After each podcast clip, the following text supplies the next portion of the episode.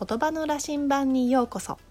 このチャンネルは読み書きで見つかる自分をコンセプトにジャーナリングや読書を通して日常の中での小さな気づきや発見を増やしていけるヒントをお話ししています。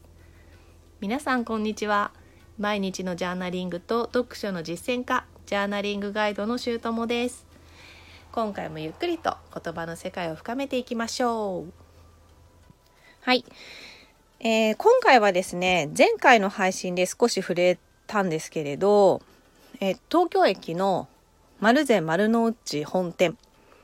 に行きたいなと思っていたところ、すぐにね、その願いが叶いまして、あの、行ってまいりました。はい。でですね、えっと、その、まあ、前回の配信聞いてもらえればわかるんですけど、なぜ私はその丸善丸の内店に行きたかったかっていうとですね、そのテレビで紹介されていて、えっ、ー、と、4階建て全て本が置いてあるって、ね、すごく品揃えが多いので、あの、いろんな本が見つかるよっていうことだったので、実際に行って、私も見てみたいなっていうところだったのと、あと、その番組の中で鈴木保奈美さんが、あのおすすめの本をご紹介されていてでその本があるんだったら欲しいなと思って買いたいなと思ってみ行ったわけなんですけれどあの結論を言いますと売り切れてございませんでした。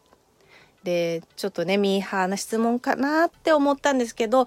店員さんに「この本はありますか?」って聞いたら「あすいません品切れです」っていう反応で「あそうですよね」って言ったらですねあの向こう店員さんの方から「あ鈴木ほのみさんのやつですよね」って言われてしまってあ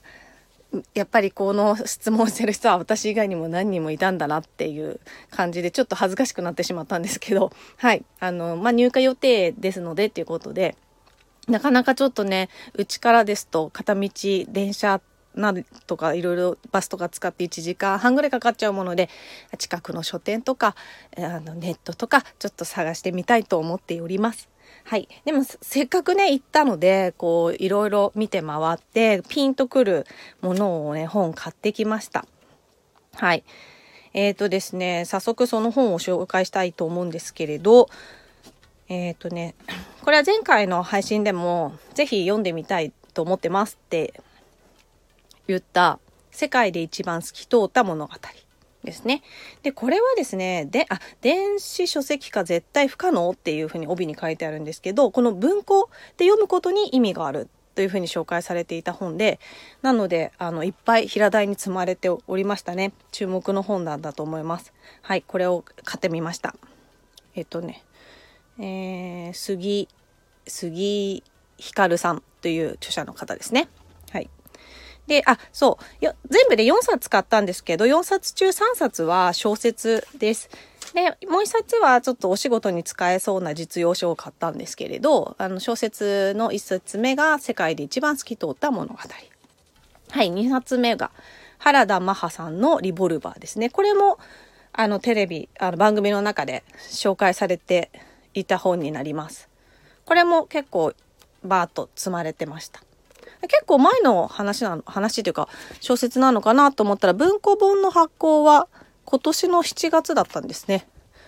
はい。の、えっ、ー、と、原田マハさんのリボルバーですね。あともう一つはですね、テレビでは紹介されてなかったんですけれど、あの、まあ、注目の作品とか新作みたいなところで平台でバーッと並んでるところにねパッと目に留まった「レモンと殺人鬼」っていう桑垣あゆさんが書かれた小説がですねちょっとパッと表紙がすごく印象的で買ってみました。えっ、とね2023年第21回このミステリーがすごい大賞を取られた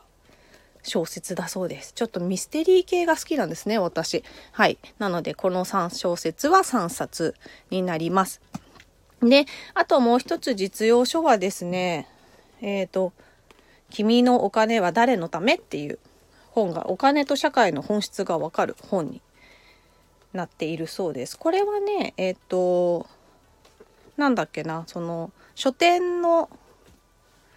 あの、メルマガで紹介されていたのを見てなんかちょっと興味があるなと思ってえー、っと買おうかなって思ってた本でちょうど本書店で見つけたので手に取った感じです。はい、この4冊を買ってまいりました。で全く買ってきたばっかりでまだ読めていないので読んだ感想はまた後日ご紹介いたします。はい、今日はここまでになります。お聴きくださりありがとうございました。このチャンネルでは言葉の力ジャーナリングの奥深さをリスナーの皆様と探っていく時間にしたいと思っています配信のご感想やご質問気づきなどはコメントやレターでいただけると嬉しいですまた次回新しい話題や気づきの配信でお会いしましょう皆さんの日常が言葉の力でさらに豊かになりますように。